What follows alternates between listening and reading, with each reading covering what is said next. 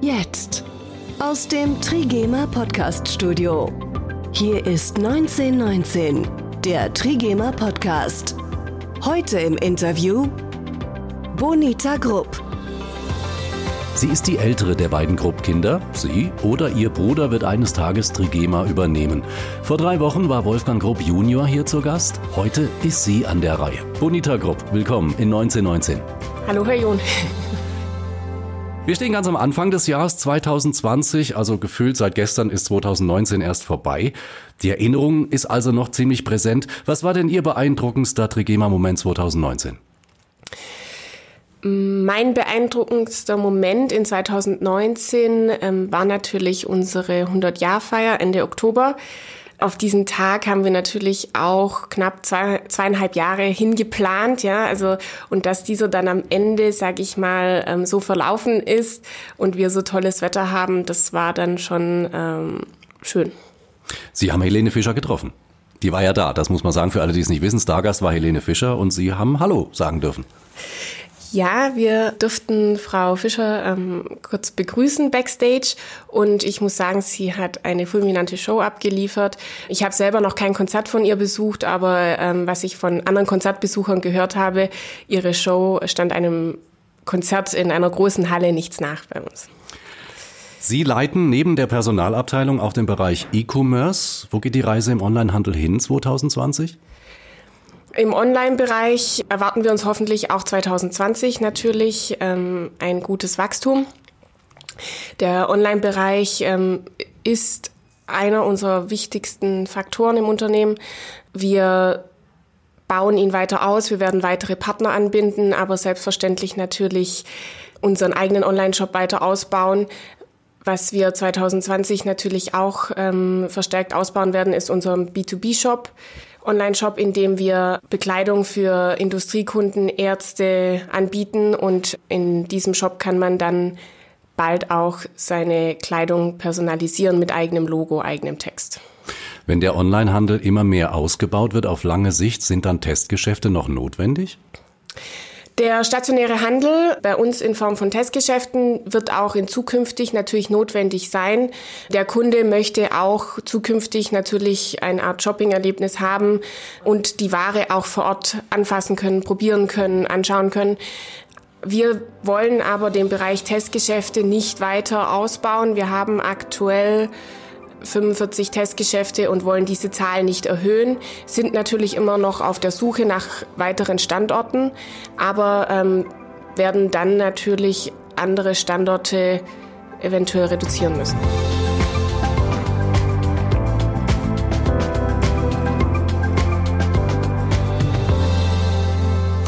Eben schon gesagt, Personal fällt auch in Ihren Verantwortungsbereich. Das ist die Chance, jetzt nach Personal zu suchen. Brauchen, braucht Trigema noch Personal und wenn ja, wo?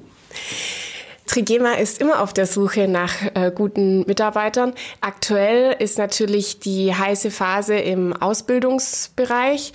Hier sind wir natürlich immer noch auf der Suche nach jungen Leuten, die gerne bei Trigema eine Ausbildung machen möchten. Wir haben insgesamt über 50 Auszubildende in drei Lehrjahren in sechs unterschiedlichen Berufen und ähm, aktuell suchen wir noch Auszubildende für die Berufe Industriekauffrau, Industriekaufmann, Modenäher bzw. Modeschneider, Produktveredler, Textil sowie ähm, Produktionsmechaniker Textil. Eine Neuerung bei den Auszubildenden oder im Ausbildungsbereich wird es geben in Form von Videos. Was muss man sich darunter vorstellen? Genau, heutzutage ist es so, dass natürlich in Zeiten von Digitalisierung etc. haben natürlich auch Schülerinnen und Schüler nicht mehr den Beziehungspunkt zur Industrie. Man kann sich nicht unbedingt vorstellen, was genau steckt hinter diesem Job. Gerade auch in der Textilindustrie sind ja unsere, die Ausbildungsplätze, die wir anbieten, auch nicht so verbreitet, dass man sagt, ja, ich kenne den und den, der die Ausbildung auch macht. Das heißt, wir müssen unsere Ausbildung näher an die Schülerinnen und Schüler bringen und ähm, versuchen das auch, indem wir bald Videos drehen werden, um äh, einfach den Arbeitsplatz, die Arbeitsatmosphäre, was genau hinter dem Berufsbild steckt, einfach auch in Form von Bewegtbild den Schülerinnen und Schülern zu vermitteln.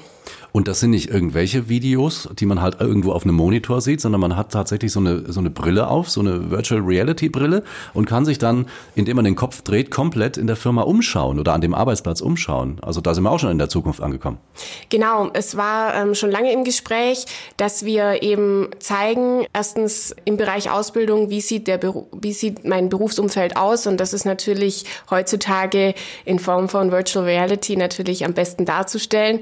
Ein weiteres Anwendungsgebiet ist natürlich, dass wir diesen Bereich im Bereich Virtual Reality natürlich auch unseren Produktionsprozess auch näher noch an den Kunden bringen können. Wir bieten ja immer schon ähm, Betriebsbesichtigungen an.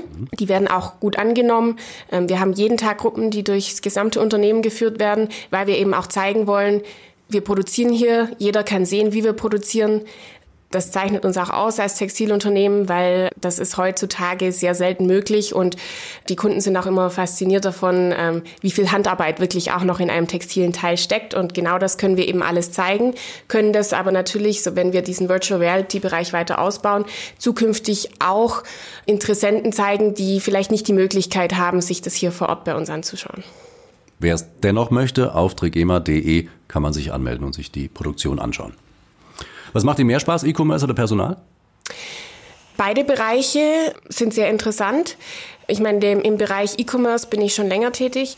Der ist natürlich bei uns, äh, beinhaltet er auch noch Online-Marketing, Social Media. Es gibt jede Woche neue Dinge, die wir ausprobieren, die wir testen. Man hat das direkte Feedback vom Kunden. Wir haben auch viel Kundenkontakt. Personal ist natürlich wieder mehr intern, ähm, wobei ich finde, ähm, mit den Mitarbeitern ins Gespräch zu kommen, auf Personalfindung zu gehen, neue Ideen zu generieren, wie wir Personal auch ähm, finden, gerade im Bereich Ausbildung zum Beispiel.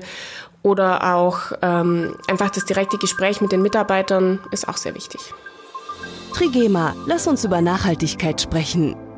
Nachhaltigkeit, das ist immer schon ein wichtiges Thema bei Trigema. In 2020 wird sich nicht auf den bisherigen Siegeln, auf den Auszeichnungen und Zertifikaten ausgeruht, sondern es geht weiter. Zum Beispiel soll der grüne Knopf nun für alle Produkte kommen, nicht nur für die Change-Kollektion. Genau, aktuell sind wir an der Bearbeitung, dass ähm, alle unsere Produkte mit dem grünen Knopf ausgezeichnet werden. Der grüne Knopf ist ein Metasiegel, das heißt, er baut auf andere Siegel auf. Bisher haben, sind wir als Firma Trigema mit Ökotex Standard 100 zertifiziert sowie Cradle to Cradle Silber. Und auch das soll sich ändern, gell? Genau, Cradle to Cradle wollen wir auch auf Gold ausweiten. Und aktuell sind nur die Cradle-to-Cradle-Produkte mit grünem Knopf zertifiziert.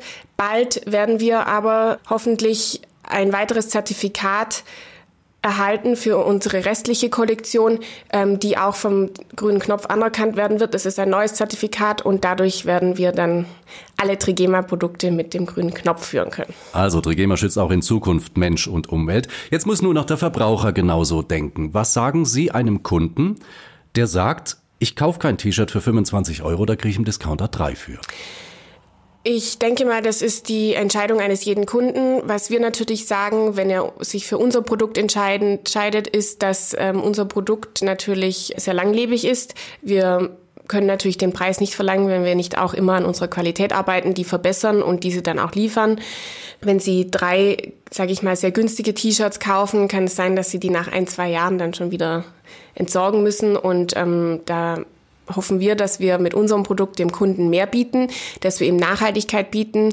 Wir haben kurze Transportwege, wir produzieren alles vor Ort, es ist fair, es ist äh, nach deutschen äh, Gesetzen hergestellt. Ähm, deshalb hoffen wir, dass sich die Kunden auch aus diesem Grund für uns entscheiden. Und das schlägt sich natürlich auch auf die Verpackungen nieder, gell? Genau, genau. Also weil bei uns Nachhaltigkeit ist für uns in der Firma nichts Neues. Ähm, wir versuchen das schon immer zu leben.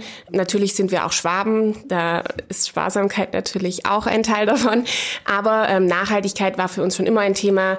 Wir versuchen ähm, den Plastikeinsatz zu reduzieren. Tüten als Beispiel unsere Online-Artikel in unserem eigenen Online-Shop nicht mehr ein. Versuchen dort so minimal wie möglich Verpackungen zu verwenden und sind auch immer auf der Suche nach neuen Möglichkeiten Möglichkeiten. Auch der Tüteneinsatz in unseren Testgeschäften hat sich drastisch reduziert, seitdem wir den Kunden bewusst darauf aufmerksam machen, ob er eine Tüte wünscht oder nicht und sind auch hier auf der Suche nach neuen Möglichkeiten. In unserem Maschinenpark sind wir immer dran, neue Maschinen, die weniger Strom, weniger Wasser verbrauchen, zu verwenden und auch Maschinen, gerade in der Färberei zum Beispiel, die weniger Chemikalien nutzen. Da sind wir bei der bedarfsgedeckten Gesellschaft, das sagt Ihr Vater immer. Äh, was er meint ist, dass die Leute schon alles haben und trotzdem kaufen die immer noch. Die Schränke sind voll. Wenn da irgendwann ein ökologisches Umdenken stattfindet, also wenn die Leute zum Beispiel sagen, ich gehe jetzt im Secondhand-Laden einkaufen oder ich nehme meine Kleidung um und mache mir was Neues daraus, was würden Sie denen sagen? Wie würden Sie da reagieren?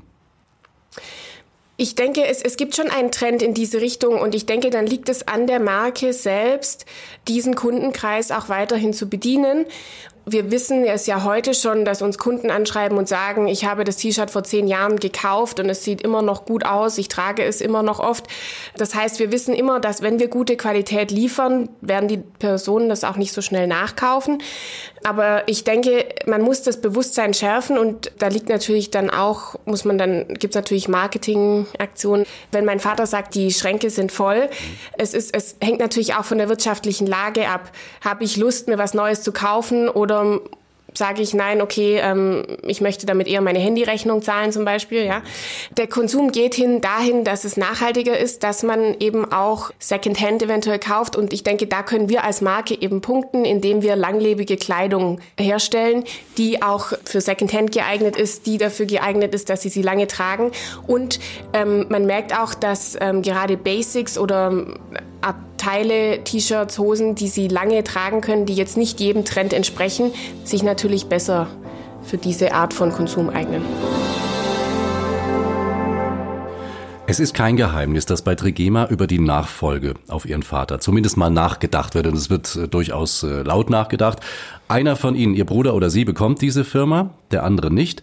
Ich habe Ihren Bruder vor drei Wochen schon gefragt, ob es da nicht Probleme gibt, ob es da keine Ahnung Schwierigkeiten unter Geschwistern gibt, Streit, Missgunst, Neid. Und er sagt, nö. Wie sehen Sie das? Mein Bruder und ich verstehen uns sehr gut.